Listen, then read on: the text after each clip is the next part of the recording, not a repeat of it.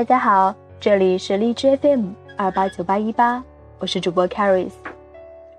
今天给大家带来一篇牛鹿睡前童话故事，名字叫做《关于真心的一个童话故事》，作者是吴亦凡，是我表哥，你知道吗？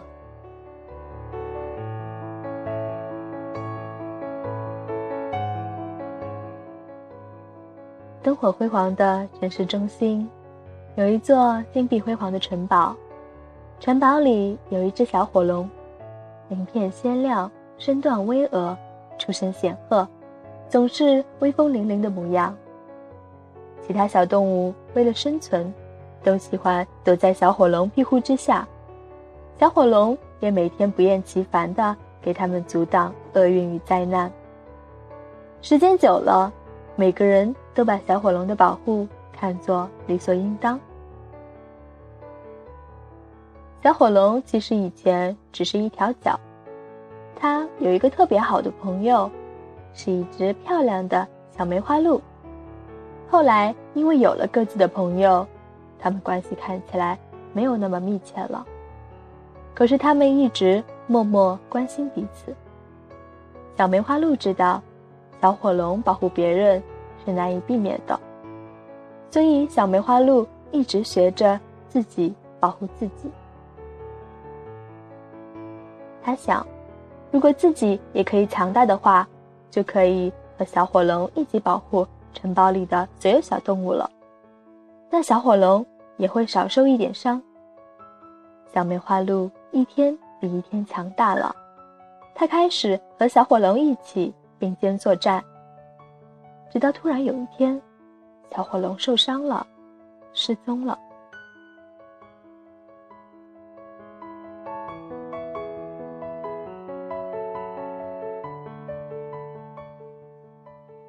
没有人知道小火龙是因为主人觉得它没用，被关进了城堡底下的小黑屋里。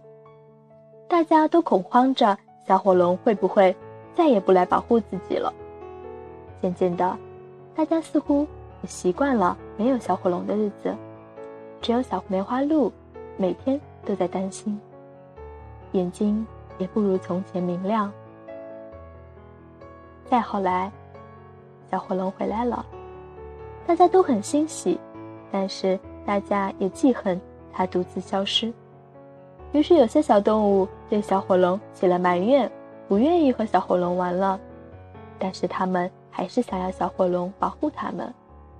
所以，他们也只会在心里默默埋怨。小火龙独自一个人在角落伤心，他看着客厅里围坐一团的大家，觉得自己很多余。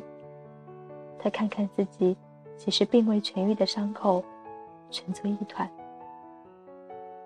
小梅花鹿看见了，跑出了人群，他走到小火龙面前。对着小火龙招招手，小火龙低下头，小梅花鹿摸摸它，说：“以后我来保护你，好不好呀？”小火龙开心的点头。小火龙和小梅花鹿恢复了从前的亲密，他们总是习惯走在一起。大家都羡慕小梅花鹿，说它以后不要担心有人欺负了。小梅花鹿笑笑不说话，只有它知道。小火龙其实还是那只笨笨的小水饺而已。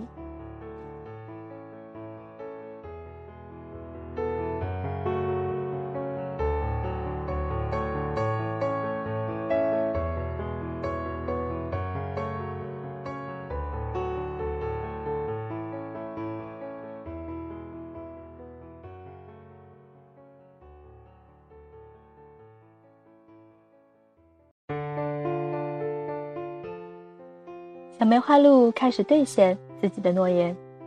他在小火龙参加比赛的时候，为笨笨的小火龙穿装备；他在动物运动会上团体赛拿了第一时，为小火龙抢来了话筒，让他发言。他喜欢看着小火龙说话，每次眼睛都特别特别亮。他喜欢在小火龙一旁捧小火龙的场，他会有些嫌弃，又带着宠溺的弄掉小火龙嘴角的羽毛。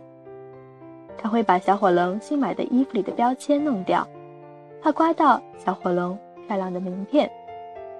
他陪着小火龙四处旅行。小火龙受了伤，他第一个冲上前给小火龙揉揉。他们拉着手穿过好远的人群，小火龙走在前面。小梅花鹿不喜欢他低头落寞的样子。小梅花鹿走上前和他打闹。小梅花鹿说：“如果自己有超能力的话，希望能让小火龙不能飞。”小梅花鹿想，飞得太高的话，它就看不见它了。而在小梅花鹿面前，小火龙变成了最温柔的。它会在小梅花鹿睡着的时候，轻轻地给小梅花鹿盖上毯子。它会勾下身子，倾听小梅花鹿的一言一语。它把小梅花鹿带到了大家面前，让不爱发言的小梅花鹿多多说话。它会在小梅花鹿站到高处时，站在小梅花鹿身后，支撑着小梅花鹿。它喜欢看小梅花鹿笑。它和小梅花鹿。穿着同样同款的衣服、裤子、鞋子。他喜欢在小梅花鹿来闹他以后，幸福的笑。再后来，小火龙的伤势越来越严重了，小火龙不能再待在城堡里了。离开那天，没有人关注到，只有小梅花鹿一直在闷闷不乐，可没有人知道。他为什么闷闷不乐？有人问小梅花鹿：“小火龙会不会回来？”小梅花鹿不说话，红了眼眶。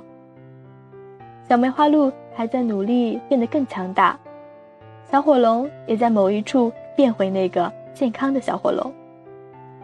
小火龙说：“等我们都变得更好，我们就能再次相逢了。到时候，我还是对你和现在一样好。”